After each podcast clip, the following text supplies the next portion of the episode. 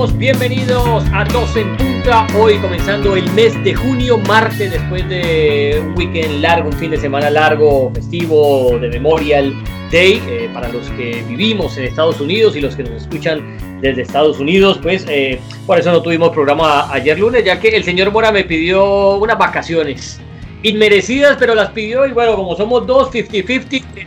Oigan, oigan nada más. Entonces, eso estamos hoy aquí. Y muchos temas, muchos, escucho a alguien por allá hablando al fondo, muchos temas. Vamos a hablar de la Copa América, esto nos lleva a hablar un poco de la selección Colombia con James, vamos a hablar por supuesto de lo que nos dejó la Champions, vamos a hablar de Zidane que se fue del Real Madrid y la supuesta llegada, ya algunos medios la dan como confirmada de Carlo Ancelotti, seguramente cuando ya esté esto publicado y usted lo esté escuchando, quizá la noticia ya esté dada como confirmada. Y vamos a hablar también de las eliminatorias que regresan este jueves. Pareciese que no, ¿no? Antes cuando uno hablaba de eliminatorias y que comenzaba ya el camino al mundial, despertaba mucho interés, mucho entusiasmo, veía unos bares llenos, eh, la gente preguntando, pero con toda esta pausa de la pandemia, con lo que ha ocurrido con la Copa América, eh, eh, con, con, los dimes y diretes, con los avatares, el, que se juega hoy aquí, mañana allá y que empieza Copa América, pero que también hay eliminatoria. Yo creo que mucha gente, el, el, el Pepe Botella, como se puede decir, ¿no? Que, que, le gusta el fútbol, pero que no está metido de lleno de cabeza, que no tiene el tiempo por sus labores, pues, de, de su trabajo, por su familia, de meterse de lleno a ver cómo es el calendario ni se habrán dado cuenta que este jueves regresan las eliminatorias. Así que de eso también vamos a estar hablando. Y Morita, hombre, deseándote un feliz martes y ¿cómo la pasaste el fin de semana? ¿Qué te pusiste a hacer? ¿Dejaste de hablar con los pájaros o les hablaste más a los pájaros en este fin de semana largo? ¿Cómo le va, joven? ¿Qué ha hecho? Un saludo muy especial. Yo no le pido vacaciones a nadie, menos a usted. ¿De dónde sale acá? le hablo a los pájaros, le hablo al perro que tengo, a mi familia, mis hijas, todo, todo el mundo le hablo, sí señor, a las nubes también. Les hablo de vez en cuando, sí señor, y leo demasiado. ¿No te fuiste de río? ¿No te fuiste de Puente de Río? No señor, no señor, no. Yo estuve aquí doblando unas medias, estuve también aplanchando unas cortinas, estuve tejiendo una carpeta para el televisor y poner una bailarina encima del televisor, una porcelanita que le, además le pegué el dedito de la bailarina porque porcelana de bailarina que se respete tiene que quebrarse el dedito de la bailarina. estoy arreglando eso. Sí, señor. Entonces estoy haciendo eso. Sí, señor. Usted sí estuvo de vacaciones.com, ¿no? Eh, no, la gente millonaria es así. Una vueltica por ahí nomás, pero, pero breve, breve, breve la cosa. Bueno, Morita, vámonos con, arranquemos con lo primero, Rápido. La Copa América. Hombre, yo tenía informaciones, ¿cómo te parece? Que después de que se cayó Colombia y Argentina, sonaron Perú, Ecuador, Venezuela, Uruguay, Bolivia, Paraguay y Brasil. Esos quedaron sonando después de que se cayó la Copa América de, eh, Colombia y, de Argentina. Sonó también Estados Unidos. es un sonajero más grande pues que, el sonajero del técnico Osorio que suena para todos los equipos de todo el mundo, de todas las latitudes. ¡Qué cosa, por Dios! Pasamos de no jugarse, primero en Colombia porque había estallido social y segundo porque la pandemia empezó a crecer. Espérame que por aquí te tengo el dato que lo busqué ayer y lo saqué exactico para, para hablar con datos concretos. A ver, en Colombia, promedio de muertos por COVID 496 en la semana que, se canceló. Eso fue por allá por el 20 de mayo. Argentina, promedio de 485 muertos por COVID en la semana que se canceló, que fue la última que pasó. Y Brasil, promedio de 1.838 muertos por COVID 1.838 muertos por COVID en la última semana cuando se confirmó. Esa sí me la tenés que explicar. Te, espero para que saques una calculadora, saques el álgebra de Baldor, para que saques un libro de trigonometría y me explicas esa pues porque esa no la entiende nadie. Y por ahí alguien me escribió, ah, pero es que no puedes comparar a Brasil porque Brasil la, la población cuadruplica a Argentina y a Colombia. Y tiene razón. Entonces me di a la tarea de meterme a sacar los números pues ya en porcentajes. Y resulta que Brasil, que tiene 211 millones de habitantes, el porcentaje de muertes en la última semana es de 7.8%. El de Argentina de 8.2%, que es el más alto, pero están ahí bien cerca. Y el de Colombia de 6.8%. Es decir, estos tres países con esos números no tienen los papeles, los pergaminos, la garantía, Morita, para organizar no solamente una Copa América, ni un torneo de dado, Mora Ay, a ver, ¿por dónde empezamos, José? Así, haciéndolo rápido. Eh, dentro de la enciclopedia de obsesiones que tiene el ser humano, no, una de ellas es la terquedad. Y me parece que la Conmebol se le ha convertido en una obsesión hacer la Copa América sí o sí, para tratar de normalizar el horror, creo yo.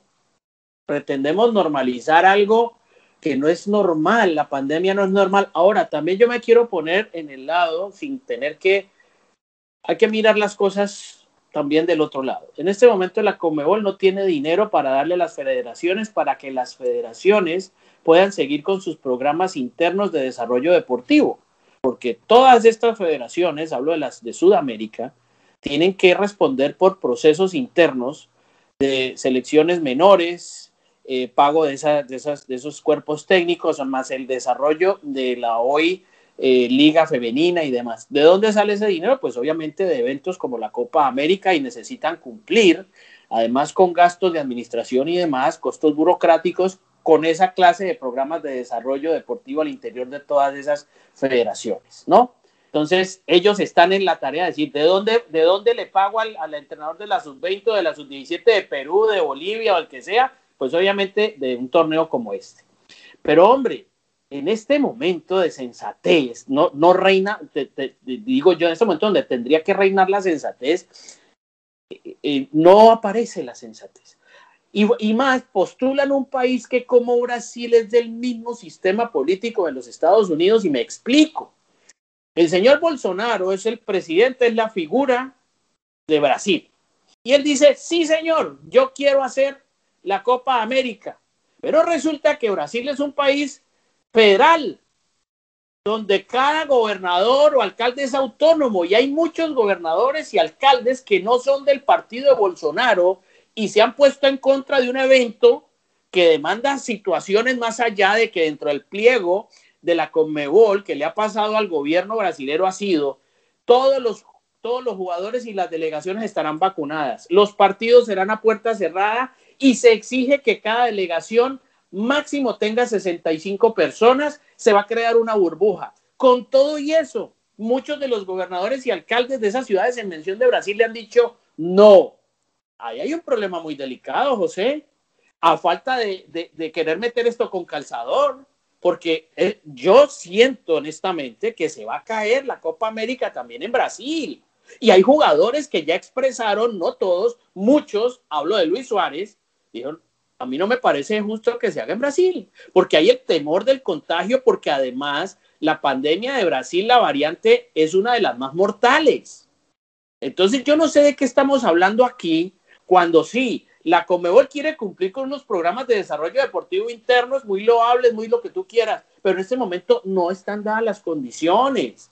Yo no sé qué pretenden, honestamente, y a mí me parecería importante poder aplazar un evento y eso que lo dice una persona que, que obviamente vive de esto, que, que hoy está en, el aire por el trabajo como Juan Fernando Mora, que vive, de esto, pero hombre, seamos claros, la vida continúa, hay que cuidar al ser humano, me parece a mí José. Bueno, es que también, bueno, es que es tanto para hablar.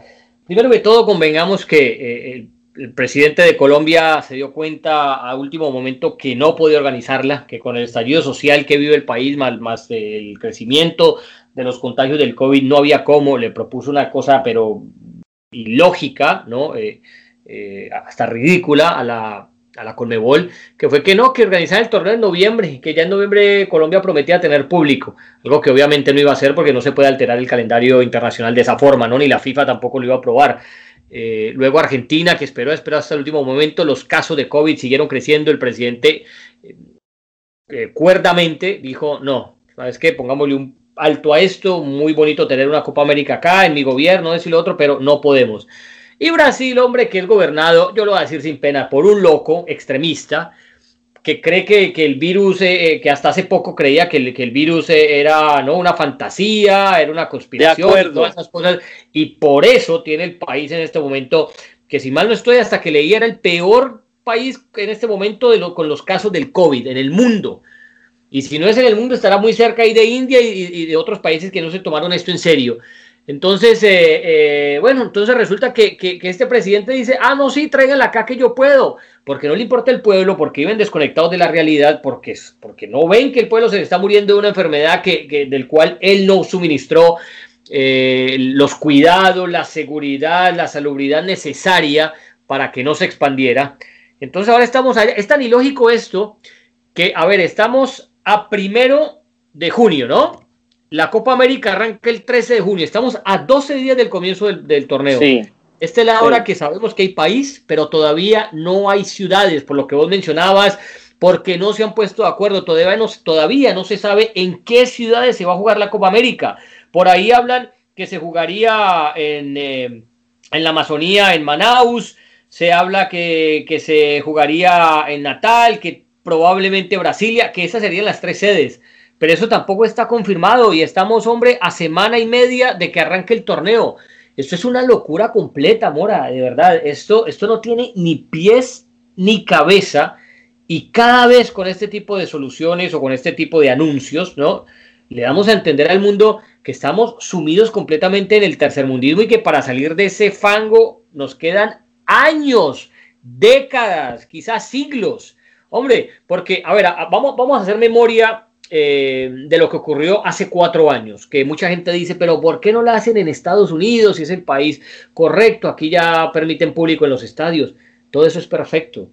Y la pudiesen hacer acá, el único inconveniente, y esto no lo sabe todo el mundo, lo sabemos nosotros, pues porque manejamos a veces información privilegiada, es que la, la, la, la Conmebol y la CONCACAF no quedaron en buenos términos luego de que se realizó la Copa América, la de Estados Unidos, la Centenario, la 2016, que fue récord en entradas, en premios, en público, en todo fue récord para las televisoras, eh, récords en audiencia, porque fue una Copa América excepcional por jugarse acá y por todo lo que significa Estados Unidos. Pero a la hora de repartir el billete, Conmebol no se la llevó toda, le tocó dejar la mitad y un poco más acá porque el torneo no fue exclusivamente de ellos. Entonces, desde ese momento partieron cobijas y dijeron, allá nunca volvemos, por más que nos quieran, por más que nuestros equipos muevan el torniquete allá y traigan rating, no vamos a volver allá.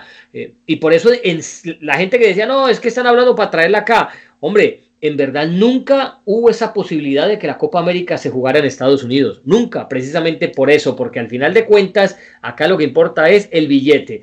Y que por qué no la suspenden, por qué no la terminan, por qué no la juegan el próximo año, por qué no dicen, ¿sabes qué? Vamos a, parar este año, no se puede, la hacemos el otro año.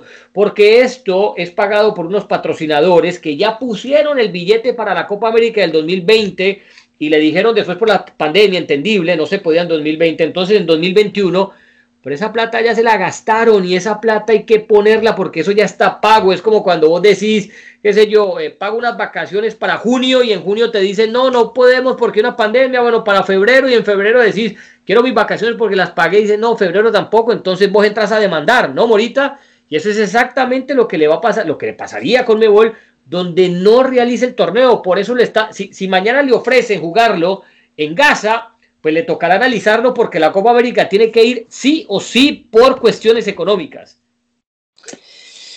No, y hay un tema también que quisiera agregar. Eh, recuérdate que en el FIFA Gate, y, yo que, eh, pues tú debes tener también los libros, yo tengo los libros Tarjeta Roja y La Caída del Imperio, hablan de que entre los directivos de FIFA Gate eh, se aventaron entre ellos. Es decir, aventaron aventaron directivos de CONCACAF y, aventaron, directivos, de, directivos de CONCACAF aventaron a, directivos de la Comebol de recibir dineros y sobornos y tal, entonces no creas, esa es una situación que también entra en el tapete al momento de analizar por qué Estados Unidos no, porque hay unas rencillas directivas muy complicadas allí, más allá de que yo sí hablé con alguien que Conmebol estuvo buscando dos o tres empresarios para mover algo de Copa América en los Estados Unidos. Obviamente, ahí lo que tú bien dices, hay unas diferencias que por el momento son bastante complicadas e insalvables. Por esa razón es que no quieren mirar para acá y, y lo más interesante es que, recuérdalo, Conmebol o FIFA siempre buscan hacer torneos en lugares donde haya exenciones de impuestos. Y eso es lo que Estados Unidos generalmente no brinda. Aquí tienes que pagar impuestos también al, a, la, IRS. Aquí no le cobran a uno el aire que respiras porque no saben cómo hacerlo, pero te lo cobraban también. Entonces, eh, ahí hay, eh, ahí aquí hay mucho, aquí este es un tema de muchas aristas sobre por qué la Copa América no se hace en los Estados Unidos. Por eso surge Qatar. Incluso cuando yo veo que surge el nombre de Qatar, digo yo, imagínate tú hacer la Copa América, la Copa América en Qatar. Ese también fue un nombre, un nombre que salió eh, en las últimas horas antes del tema de, de Brasil, que ese sí no lo tenía nadie, nadie. Yo sigo leyendo la prensa brasilera, el señor Bolsonaro dice que sí, pero el ministro de gobierno dice que no, y hay gobernadores que dicen que no. Ahí hay un, ahí hay un rollo, mi querido José, y eso no se va a arreglar. ¿Ah? Hay gente en las calles marchando en contra del gobierno de Bolsonaro. Por supuesto. Entonces, a ver, más o menos lo mismo que en Colombia. Lo que pasa es que en Colombia eso es que escaló a violencia, a violencia, pero empezó igual. O sea, si en Colombia no se puede, ¿por qué se va a poder en Brasil? No, no, no. No, es, que es imposible. No, y además te quiero agregar. Eso. y, y perdóname que te interrumpa. Y falta ver que los jugadores se unan, que al final son la materia prima del espectáculo. Si ya Suárez dijo algo, Agüero dice que está bien. Agüero dijo, no, a mí me parece que está bien que lo hagan en Brasil. Pero Suárez dijo que no. Y si hay otros jugadores que por ahí se unen a la voz de Suárez, dicen, no estoy de acuerdo, de pronto no se te haga raro que, que, entre comillas, un sindicato de jugadores y de estrellas digan no a la Copa América y también le hagan un boicot. Pero eso no se ha visto todavía. Sabes que es un buen tema, porque esa es otra. La UEFA es un círculo bien cerrado de, gente que entre ellos se hablan todos los días y, y que son bien agremiados, ¿no? La Conmebol es un organismo muy bien agremiado, entre ellos se cubre la espalda. La FIFA, lo mismo. Todos los entes de fútbol, te apuesto que hasta, los árbitros, ¿no? Tienen una agremiación más potente que la de los elementos más importantes del fútbol, que son los jugadores. Ah, sí, hay una, una agremiación mundial. Pero ¿para qué sirve Morita esa agremiación mundial? ¿Vos has visto que, haga, que alguna vez hayan tomado una decisión, eh, qué sé yo, como por ejemplo, a veces lo hace la, agremiación de tenistas, ¿no? En cabeza de Federer y, de Nadal, que, que, toman decisiones y que muchas veces se enfrentan a la ATP o se enfrentan a los propios Grand Slams. ¿Alguna vez has visto eso? Yo nunca he visto esa agremiación, que existe, porque la otra vez la googleé y busqué y vi, me tocó buscarla porque vi que existía, pero que es un decoro, es un cuadro colgado en la pared pero no, es, no, no, existe un grupo de futbolistas que se agremien y que tenga un líder, qué sé yo, eh, los latinoamericanos, digamos, ¿no? Porque también va a ser muy difícil agremiar a todos los futbolistas del mundo, que sea un, futbolista sueco no tendrá las mismas eh, necesidades que un futbolista peruano, por decirlo así, ¿no? Juegan aparte en competiciones distintas. Pero hombre, en Sudamérica, por lo menos, por, por, por organización, ¿no? Ahí con Mebol, pues generemos también una organización o, una, eh, una agremiación de futbolistas que pertenezcan a la Conmebol y, pongan en cabeza a, un Suárez, a un Messi, eh, a, un exfutbolista como Forlán, qué sé yo, a alguien que de verdad los agrupe y sea voz de ellos y les pregunte a cada uno, a los capitanes de las 10 selecciones, muchachos, ¿ustedes eh, en su grupo están de acuerdo en jugar la Copa América? Sí, no, y que también se hagan escuchar, que también hagan parte de las conversaciones en las mesas directivas, en las mesas de reuniones, cuando se juntan, se sientan que ellos también tengan voz, porque al fin de cuentas son los más importantes, pero cada uno va por su lado. Entonces, como vos decís, ¿quién dijo que sí quería? ¿Me dijiste, Mora? Agüero. Agüero, dice que sí, ¿no? Agüero, dice que está, Agüero que, ya, muy Agüero que, ya, en Brasil. Ojo, Agüero que, que capaz, eh, eh, bueno, es que no, no me acuerdo si Agüero está convocado o no a la, a la selección argentina. Pues se habló, y, imagino que sí. Pero Agüero que está más de salida que de entrada, ¿no? Eh, eh, hombre, deberían de agruparse y tener una voz en común, porque si no, siempre los van a dejar a un lado, son los que ponen el espectáculo, pero nunca los van a sentar en la mesa, en la toma de decisiones, para que ellos también participen. Y yo creo que eso es un error también que hay en el fútbol. Pero eso también va a depender mucho del grado de unión de, esta, de estas cosas, porque pues hablar desde, desde la riqueza es distinto que hablar desde la pobreza. Por eso no es fácil que todos estén unidos y, crear sindicatos y eso también los marca a los jugadores, ¿sí me entiendes? Con los directivos.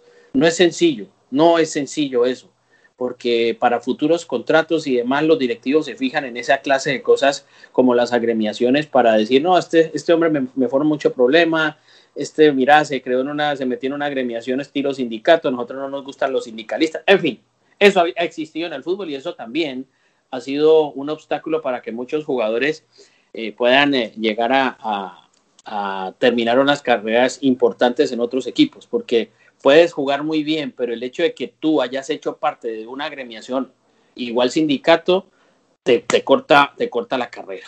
Entonces, muchos lo opinan así y lanzan el, lanzan el concepto libre, es decir, en solitario. Dice Luis Suárez, a tu propio. No me parece. Otro por ahí levantará la mano, no sé, tal vez Messi. No, no estoy de acuerdo. Agüero dice, sí, sí estoy de acuerdo. No sé. Unir, unir es bien complicado.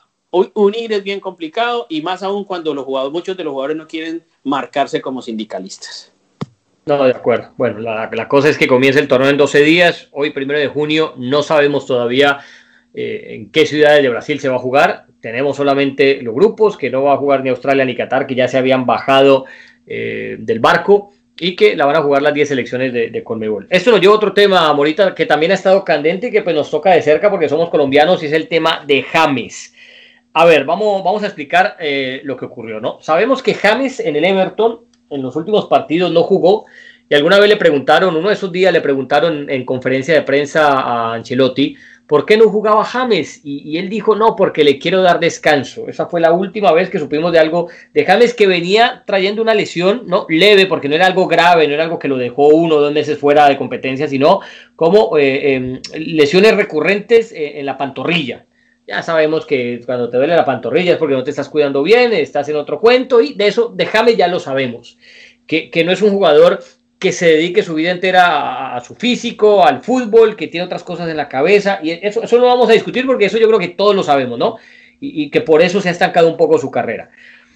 James es convocado a la selección colombiana, ¿no? Supuestamente hablaron el cuerpo técnico, el cuerpo médico de, Reinaldo Rueda de Colombia con el cuerpo médico de, del Everton y acordaron de que James probablemente no estaba listo para el primer partido de eliminatoria que es este jueves que viene. Eh, Colombia juega contra Perú, me recordamos ahorita, y después contra Argentina, ¿no? Eh, y que el. Sí, señor. Y, que en el partido contra Argentina, después el martes, probablemente ya estaba recuperado, pero que le podían dar esos dos días de descanso, pero que sin lugar a dudas, para la Copa América sí iba a estar eh, listo. Que no tenían problema, que no veían por qué no podía jugar, que la lesión de él no era tan grave.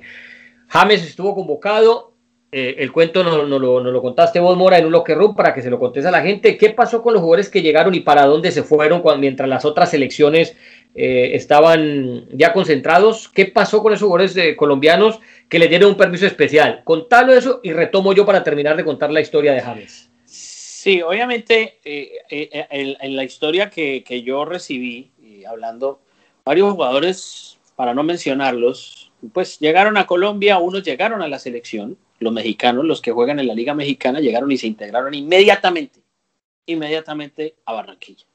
Y otros, pues se fueron por allá a, unas fincas en, Antioquia, a, ver, a, hacer unas inversiones equinas.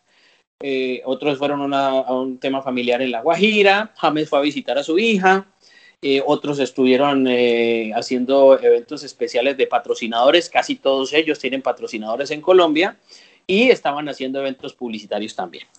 Con permiso del técnico, ¿no? Con, con, el permiso del técnico, porque a partir de, de un tema que era que a partir del 31 de mayo es cuando ya entran los jugadores bajo el control de las elecciones de su país. 31 de mayo, por fecha FIFA. Autorizan, entonces tienen que presentarse antes del 31 de mayo.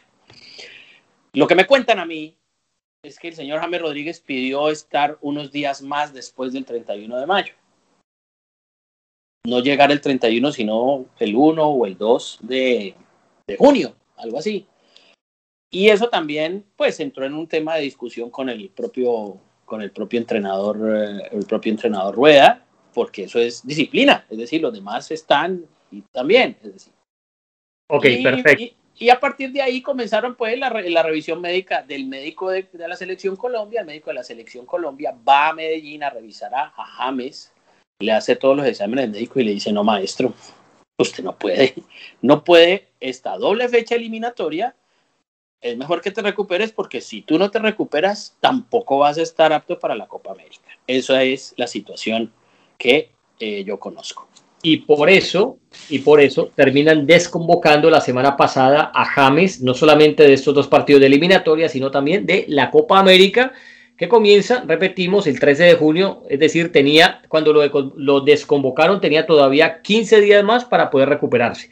Hasta ahí todo bien porque pensábamos, no, listo, James está lesionado, eh, el cuerpo médico de Colombia lo revisó y es como decías vos, Juan Fernando, y está lesionado. Pero ¿dónde vuelve a estallar la bomba? Hombre, que el departamento médico del Everton, al ver la reacción y lo que se cuenta desde Colombia, sacan un comunicado oficial donde voy a extraer lo más concreto que me parece que es, que es eh, donde estalla todo que dice ese comunicado oficial del Everton sobre James. Dice, abro comillas, era una lesión pequeña, obviamente esto traducido del inglés al español, era una lesión pequeña y no teníamos ningún problema en que James jugara con Colombia.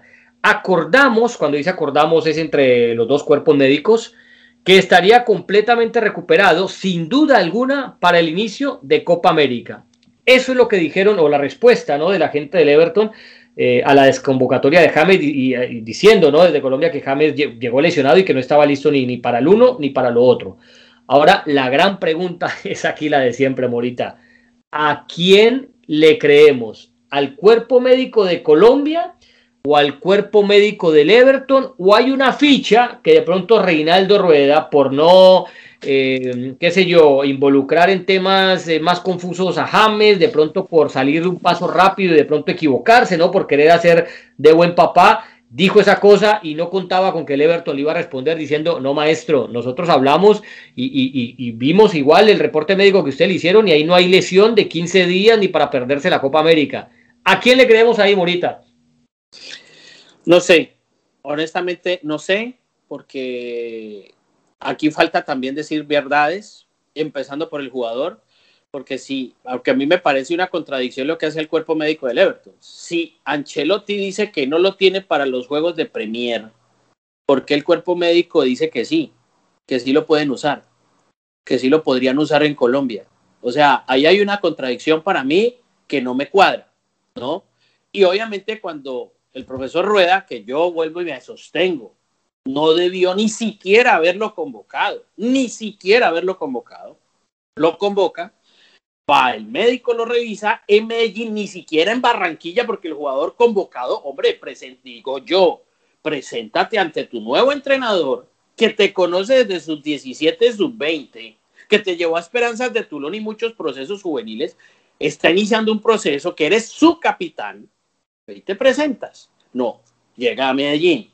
Bueno, con permiso del entrenador, bueno, porque el profesor Rueda la verdad, un tipo mm, en medio de todo es un caballero y maneja las cosas eh, de la, como para llevar la fiesta en paz, como tratando de llevar la fiesta. A veces, no es un texto conocido por ser conflictivo, jamás. Pues, pues, pues no, pero es un hombre pero es un hombre también muy, muy disciplinado. O sea, que la gente no se engañe tampoco.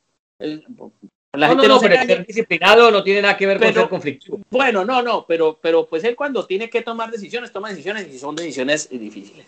Y al final sale un comunicado de James también rompiendo, rompiendo cosas cuando seguramente, como lo explicó el profe Rueda, se le habló, yo le expliqué, fui franco y todo. Saca un comunicado diciendo que esto es el, bueno, no sé, lo que, que el dolor de un jugador de no poder estar, de querer y no poder estar.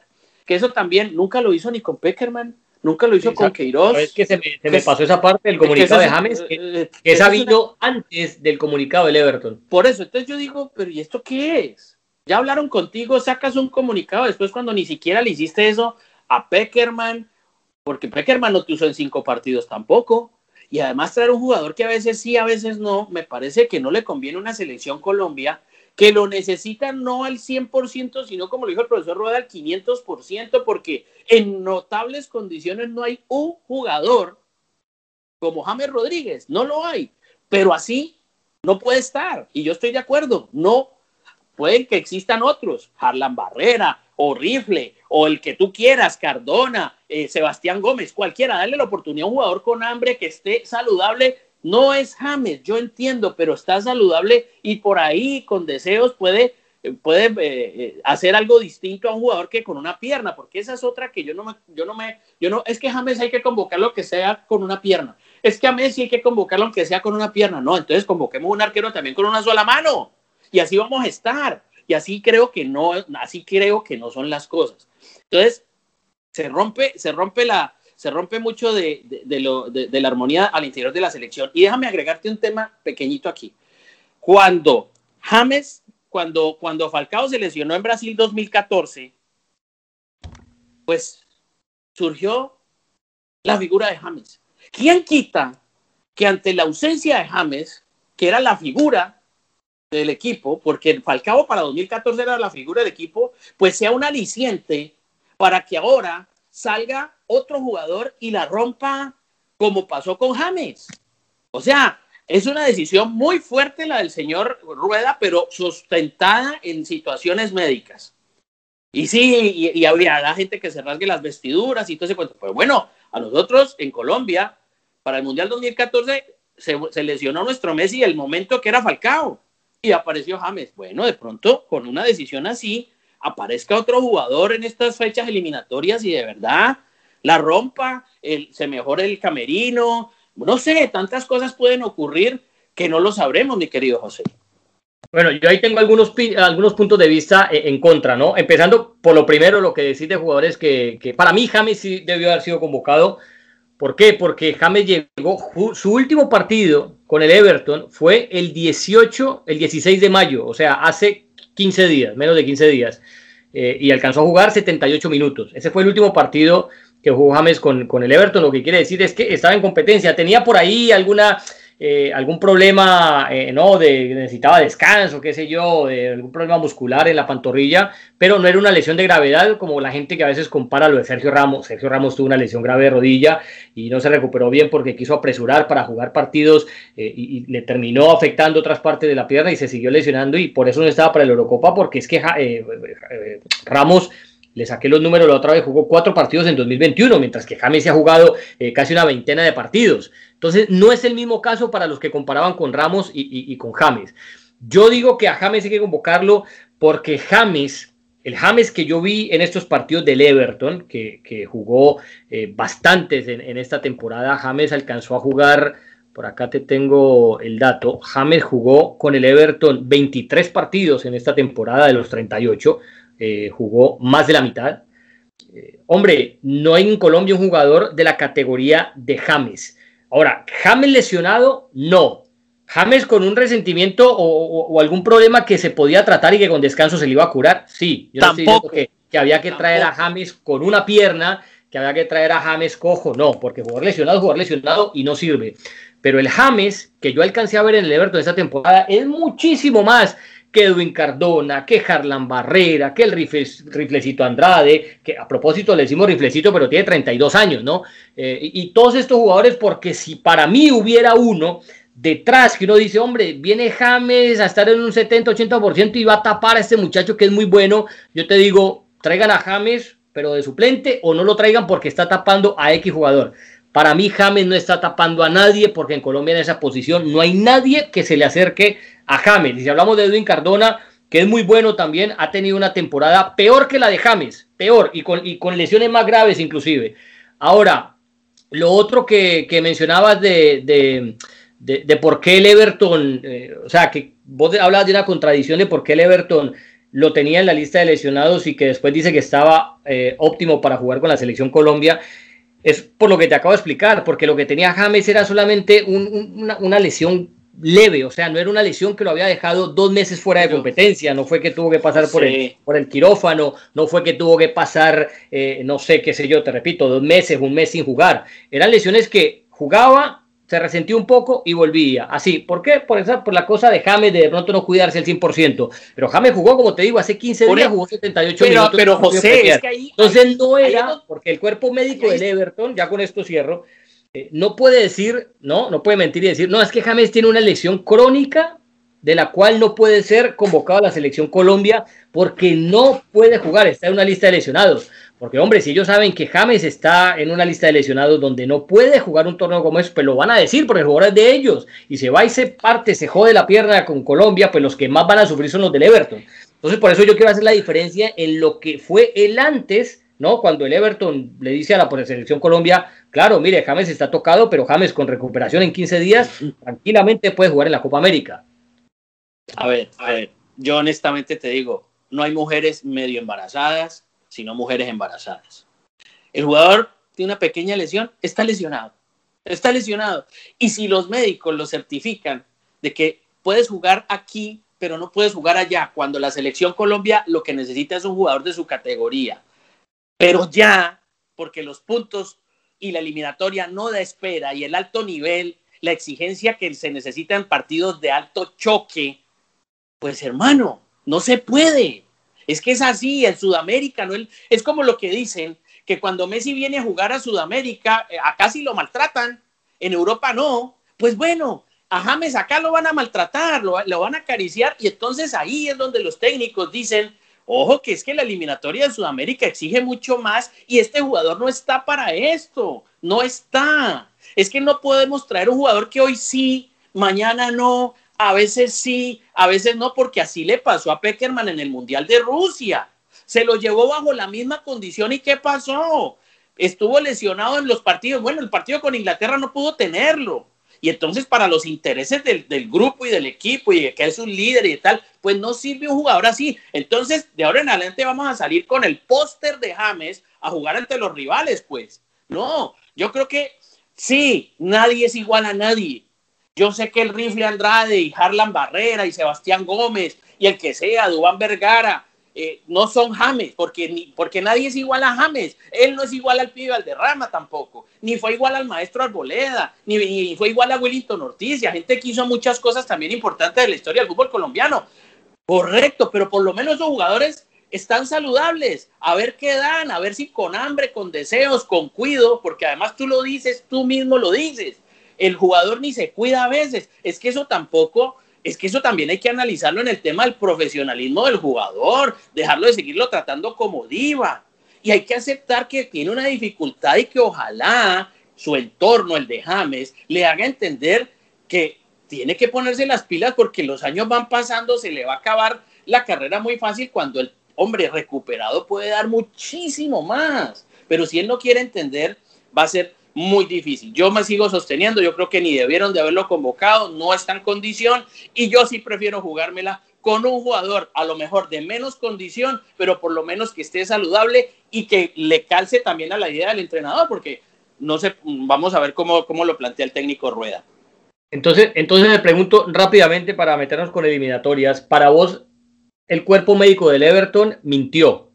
James no está listo, James sí está lesionado pues es que si el propio Ancelotti no lo usa para los partidos donde estaba para pelear Champions, cuando él se la ha jugado no, pero, ahorita sí lo usó. Sí lo usó. Sí, pero es que sale al minuto 66 y después lo tiene que recuperar varios días y después no lo puede usar para otros partidos. Entonces, obviamente dice uno, el profe lo está protegiendo también, ¿no? El profe eh, protege a, a, a James pero hay una situación que no viene de él, de hoy, viene de, Real Madrid, viene desde el Valle, viene de la selección Colombia. No, por eso, vos decís que lo protege, decís que, qué contradicciones y lo otro, entonces para vos miente el Everton. Pues es que yo creo que eh, si el, si el propio, ¿a quién le conviene tanto tener un jugador saludable? Al Everton, que es el que le paga tanto dinero, y a la selección Colombia, ¿cierto? Cuando el propio médico de la selección Colombia, que yo no creo que es un boticario, o yo no sé si es que ambos médicos, el del Everton. No, pero para no extendernos, Morita, para no irnos tan largo, para no irnos tan largo. Vos decís que, que, que Ancelotti lo protege, que, es que para mí hay una contradicción. Que, te parece una contradicción del Everton. Entonces, ¿vos crees que la culpa, o sea, que miente más el Everton? O miente más no, porque o mentís o no mentís.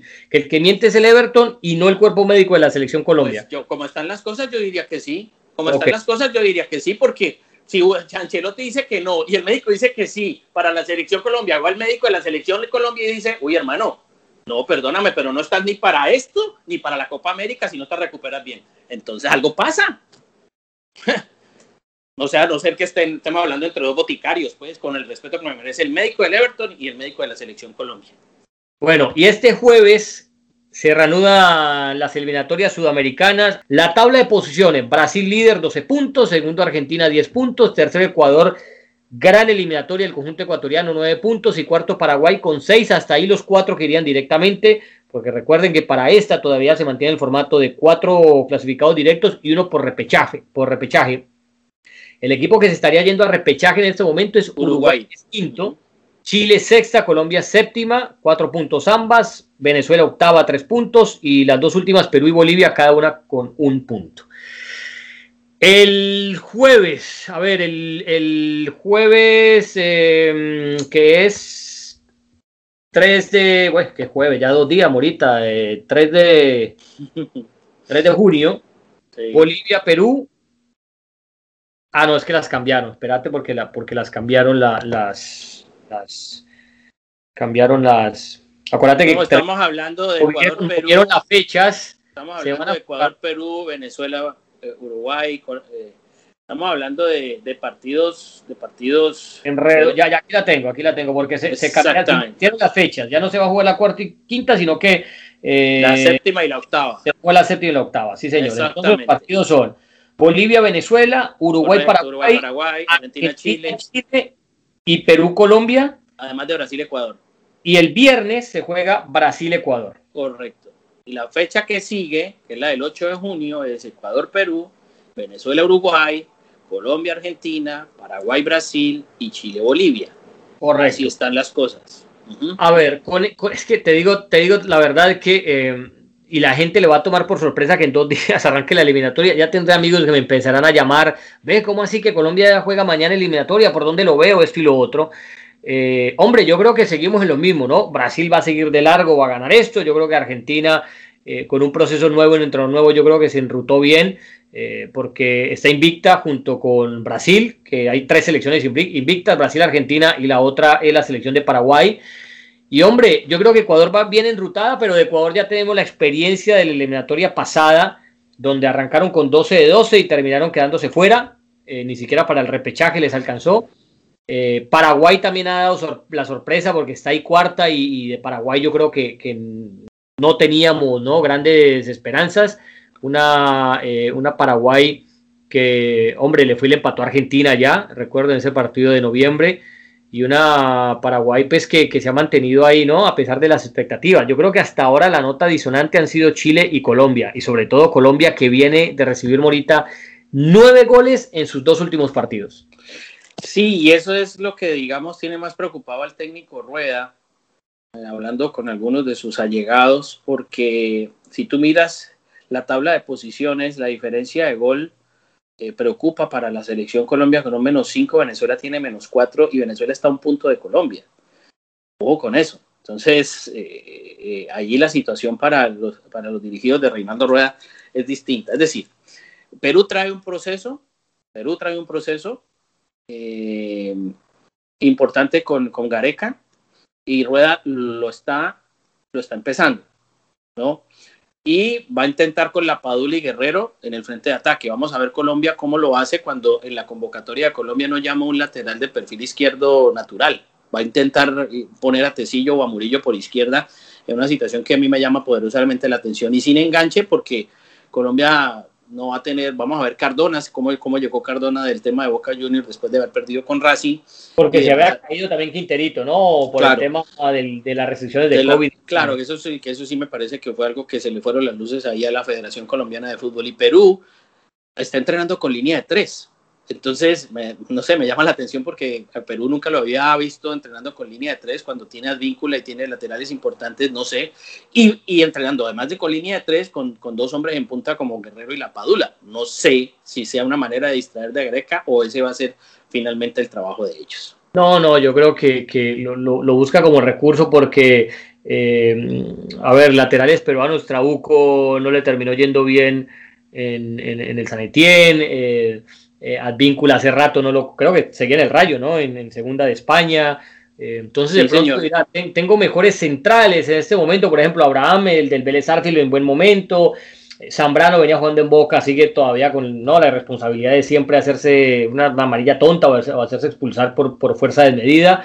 Y, y, yo creo que ahí, ahí va moviendo las fichas porque si algo tiene Gareca es que es un técnico muy recursivo. Entonces dirá, eh, hombre, tengo tres centrales buenos y de pronto tengo eh, una víncula que me, ataca mejor de lo que defiende, no sé, de pronto para probar algunas variantes de darle salida a laterales, buscando eh, tener más profundidad, porque Perú también está bastante urgido.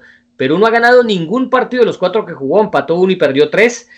Y, bueno, de Chile también decir que no va a jugar Arturo Vidal, salió positivo de COVID y se pronunció en redes sociales, eh, eh, esperemos se recupere pronto, también una baja muy sensible para Chile, yo creo que Uruguay hombre, llega, llega con Suárez y con Cavani en un extraordinario. No, Cavani no, Cavani no está por suspensión. Recuérdate que Cavani, es que eso, a eso me iba a referir. Uruguay va a tener un solo hombre en punta, porque no va a tener a Cavani por suspensión, no está Maxi Gómez, no está Cristian. Y recordame, recordame por qué fue la suspensión de, de, Cavani. Los dos partidos, tiene dos partidos de suspensión por eh, la expulsión de la fecha anterior, por, por la situación de, de, de haber eh, en la fecha anterior no tener una situación disciplinaria. Entonces el técnico Tavares va a tener un solo hombre en punta, no se sabe si va a ser de Arrascaeta, el hombre que acompañe finalmente a Luis Suárez, eh, regresa Matías pues, Vecino. Que anda en un eh, muy buen nivel también de Arrascaeta. Claro, claro, y Matías Vecino me parece que es una buena adición para, para el equipo uruguayo. Y Paraguay, con el técnico Berizo, pues creo que recupera muy bien a, Andrés Cubas de, lesión, puede tener a Villasanti para, para, para, la contención. Vamos a ver si con Almirón y Gastón Jiménez eh, como extremos pueden, pueden inquietar un poquito al equipo charrúa, ¿no? Sabes que ya, ya recuerdo, Cavani fue expulsado en el partido contra Brasil. Por eso. partido que pierde, que pierde 2 a 0 en casa, ahí fue expulsado Cavani, por eso, por eso no va a estar en ese partido. Bueno, pero anda con un Suárez eh, enchufado. Correcto. Eh, y un Uruguay que anda ahí en el filo, pues en la quinta casilla con seis puntos. Uruguay va a jugar en casa contra Paraguay, que siempre se le complica un poco, ¿no? Los paraguayos y uruguayos siempre que juegan son partidos muy cerrados, sin importar en qué momento anden cada uno y luego visitará Venezuela. Yo creo que no es un calendario tan difícil para, Uruguay, que sacando buenos resultados se mete en la disputa, en la disputa de los cuatro eh, que van directos. Y para Colombia, si es que Colombia, que no la tendrá fácil, Morita, porque ganarle a Perú en Lima no es fácil, por más que Perú sea penúltima, y luego contra Argentina, que lleva a Colombia rato, rato, rato sin, sin poder hacerle buenos partidos a Argentina en, eliminatoria. Hombre, yo creo que si Colombia llega a perder esos dos partidos, se puede o nos podemos estar despidiendo de Qatar. Y qué feo sería para, el técnico Rueda, ¿no? Comenzar con esa turbulencia, primero de cómo le entregan el equipo. Y segundo, eh, de cómo, de, de, hombre, de decir, bueno, perdimos esos dos partidos sin James, ahora el problema este con el cuerpo médico del Everton y quedar no tan rezagados y comenzando un proceso. Yo creo que eso sería eh, anímicamente fatal para cualquier entrenador. Sí, eh, yo creo que, aquí hay situaciones eh, distintas. Yo, yo siento que por lo menos en, la, llave de, Chile, pues está Scaloni con más experiencia de eliminatorios de lo que puede tener el técnico Lazarte. Lazarte tiene una ventaja y es que eh, tiene prácticamente a todo el equipo en buen estado de salud, a excepción de Vidal, cosa que no ocurrió con Reinaldo Rueda en las convocatorias que siempre intentó con Chile, había dos o tres jugadores lesionados. Hoy la suerte, la suerte los tiene a todos, pero sí tiene más recorrido eh, de eliminatoria eh, el señor Scaloni, más allá de que compartamos o no su estilo de juego, de que sea una Argentina que con Messi, eh, no sé, a veces no convence, y tiene un jugador que ha despertado muy, muy, buenas sensaciones en Argentina en los entrenamientos, como Emiliano Buendía, el hombre del Norwich City, porque es un jugador de 24 años, pero, pero la verdad es que ha despertado muy buenas sensaciones como, como un nuevo talento en ataque, ¿no? no sabremos si de pronto el técnico Scaloni se quiera, quiera dar una sorpresa por ahí, aunque lo veo muy poco factible. Bueno, ahí dejamos el tema de eliminatorias. No, pero espere, Brasil-Ecuador se le olvidó, joven. No, no, pero ya sabemos, que no, se nos va a programa de dos horas entonces. No, tranquilo, doctor, es que le digo, le iba a decir, está muy bien en el Valencia en Ecuador, está el Quito Díaz muy bien porque lo acaba de convocar el técnico, eh, eh, el técnico Alfaro y, que, y el técnico Tites ensayó con Neymar, Gabigol y Richarlison en punta, los tres en punta, imagínese usted, ahí le la dejo. Neymar, Paris Saint Germain, eh, Gabigol, ah, Gabigol eh, del, del, Flamengo. Sí, señor. Y Richarlison del Everton. Bueno, no, ya, ya dijimos que Brasil anda muy bien y que Ecuador también anda muy bien. Bueno, cambio de frente. En lo que arrancaba el programa, yo te decía que, que estaba por, por confirmar a Ancelotti, que cuando la gente escuchara el programa seguramente ya lo habrían confirmado. Hombre, pues aquí entre lo que hicimos eh, ¿no? en la entrada del programa y en lo que llevamos ya 54 minutos, ya fue, eh, ya fue oficializado Carlo Ancelotti como entrenador del Real Madrid. lo será por los próximos tres años y se fue Zidane. ¿Para vos es sorpresa que Zidane se haya ido?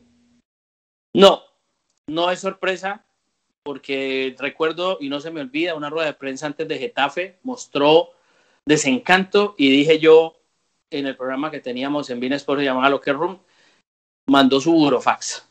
Entonces para mí no, se me, no me sorprendió mucho, más allá de que lo intentó y que casi lo logra, de ser campeón con un equipo muy justo en fuerzas, muy justo en nómina, porque él se jugó con, con esa plantilla. Así que para mí no me sorprende.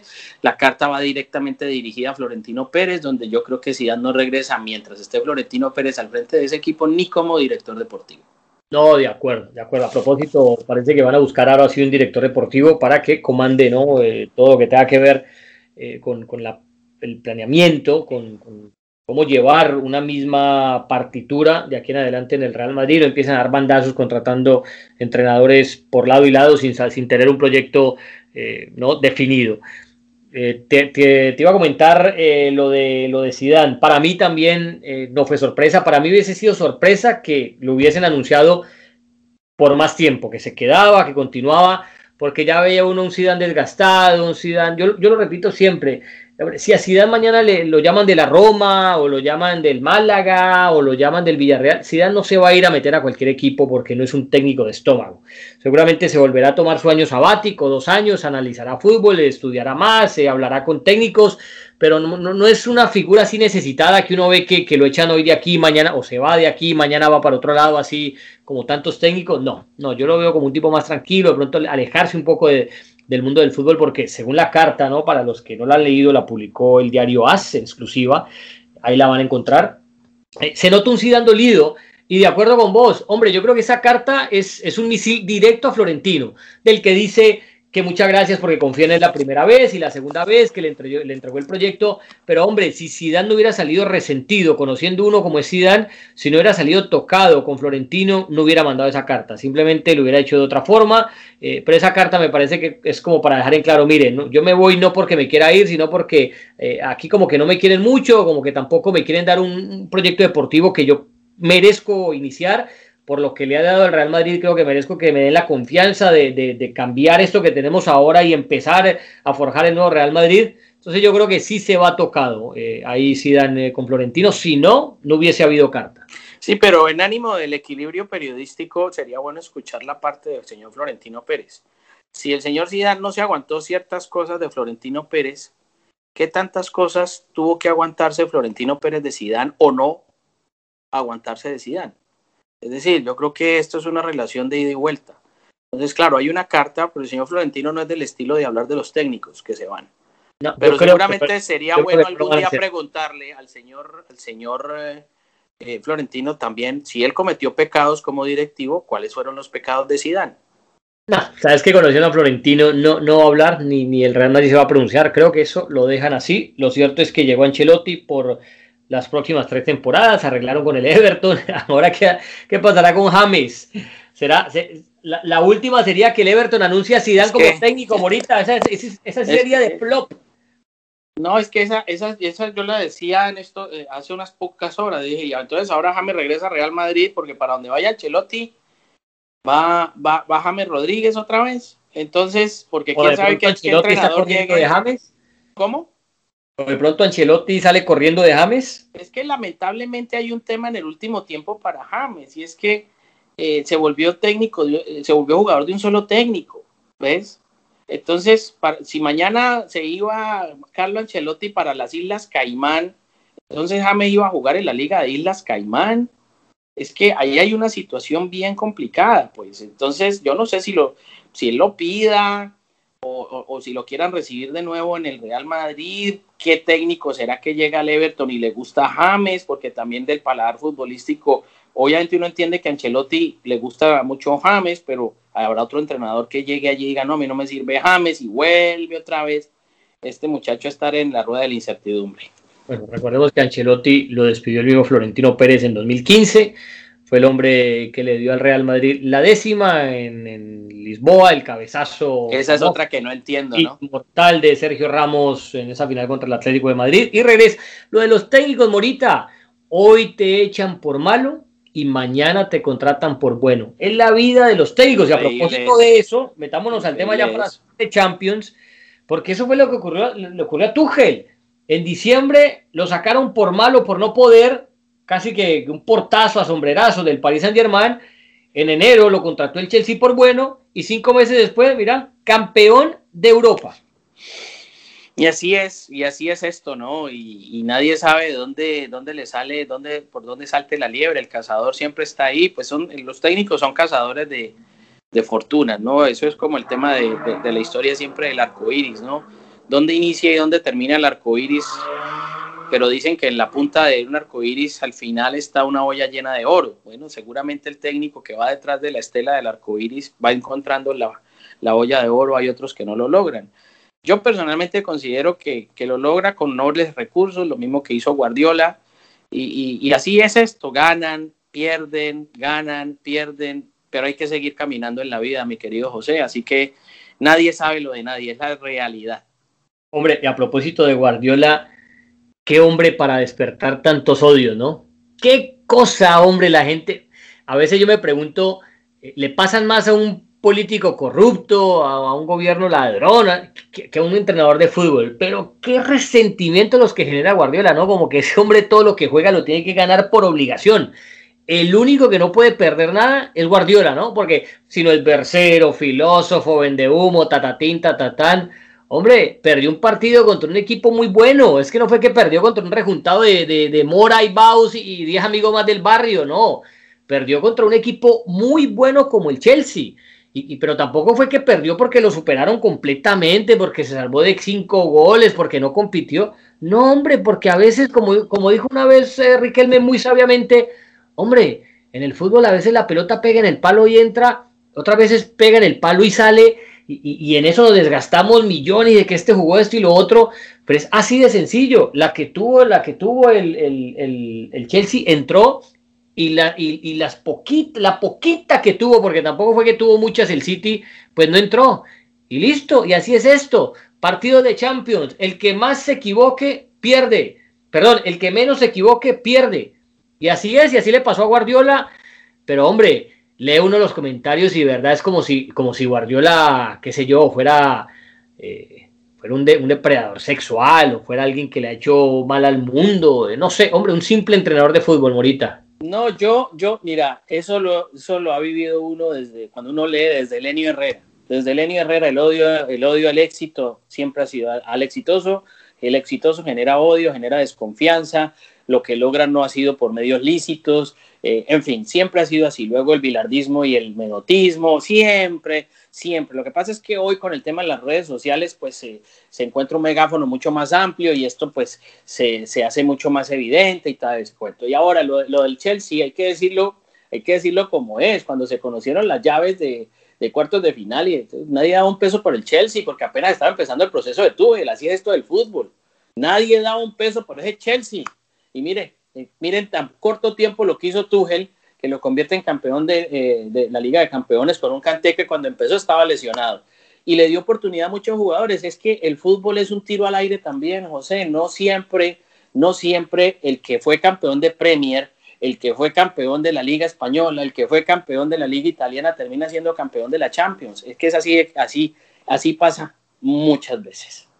Qué jugador a propósito ese de Kanté, ya para ir cerrando Hombre, tiene encima Mundial de Fútbol, tiene encima Europa League, tiene encima Liga Premier, tiene encima Champions, ese hombre, y tiene encima a todo el equipo, ¿no? Porque se lo pone en el hombro y a correr, papá, y ni la voz le conocemos. Yo, vos sabes que jugadores que uno, vos estás planchando, estás cocinando, estás haciendo un agua tibia o algo y escuchar el televisor y decir, ah, ya está hablando tal sin verlo. Hombre, de Canté yo creo que, que yo no le conozco la voz, de verdad. Recuerdo que cuando fueron campeones de Francia, que todos los jugadores se tiraban con, con Francia en el Mundial, que tú lo se tiraban a tomarse la foto, lo tuvieron que tomar a él, empujarlo y decirle, hombre, esa copa es también tuya, la mitad es tuya, tomate una foto con la Copa del Mundo, porque no quería. O sea, es, tan, no, no, no, es sencillo la palabra, pero es tan introvertido, ¿no? Tiene, tiene esas cosas todavía de, de, de, yo no soy la figura, sino que yo juego porque me gusta, me divierto, pero no quiero ser, hombre, seguramente ni, cuesta, ni cuenta de Instagram tendrá, ni cuenta, qué sé yo, pero, pero qué poco lo conocemos, ¿no? Y qué pedazo de jugador de fútbol que es. Ahora, fíjate que recientemente estuve leyendo en la prensa de Francia un pequeño perfil de la vida de N'Golo Kanté, del Chelsea.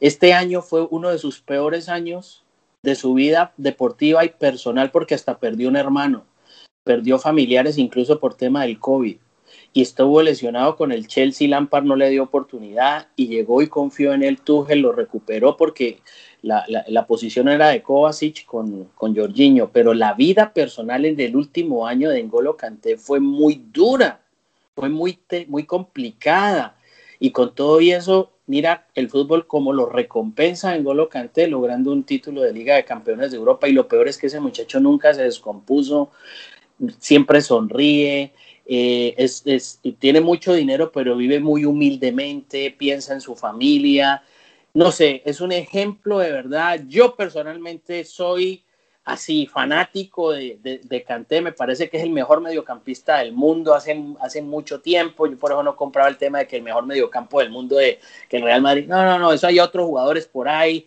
haciéndolo bien no, también. No, pero, y era uno ahí hablamos de, el señor Kanté era uno de ellos. Claro, pero ahí hablamos de conjunto.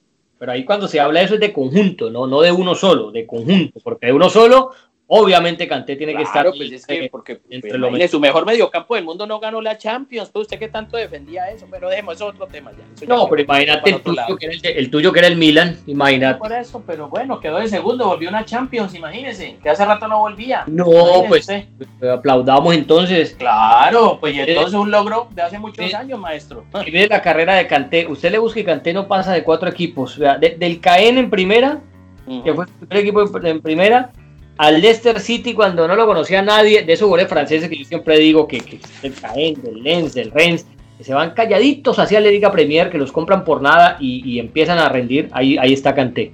Ahí fue. Y luego el, su paso al Chelsea en 2016, tres equipos nomás en primera división y todo lo que ha ganado ese hombre. A propósito, bueno, nos fuimos. A propósito, miren las cosas de la vida, ¿no? El cuarto de la Liga Premier terminó siendo el campeón de Champions y el séptimo de la Liga Española terminó siendo el campeón de la Europa Así es esto, de fútbol no sabe nadie, el fútbol, en el fútbol nunca uno más uno va a dar dos. Para los que dicen, ah, esto manes sabe, no, esto manes no sabe, no, nadie. Nosotros, nosotros, nosotros, sabemos de datos, de historia, de por qué fútbol, de traerles a ustedes de pronto, eh, ¿no? Y, Morita que mantiene bien dateado con lo de la selección Colombia, traerles a ustedes lo que llaman insiders, pero de fútbol no sabe nadie porque uno más uno nunca va a dar dos. Si alguien eh, apostaba de inicio que el campeón de la Champions iba a ser el, Chelsea, que el campeón de la Europa League iba a ser el Villarreal, creo que se hizo millonario. Creo que, y ya lo sabríamos, o sea que nadie apostó por eso. Es correcto. bueno, joven. Arrivederci, como decimos en China. Sí, señor, y ojo que Bolivia y Venezuela también juegan, no tiene a Soteldo Venezuela, así que éxitos en la eliminatoria para todos. Aquí planchando mejor, hombre. Nos fuimos. Esto fue dos en punta. Regresamos la próxima semana. Chao. Chaolín.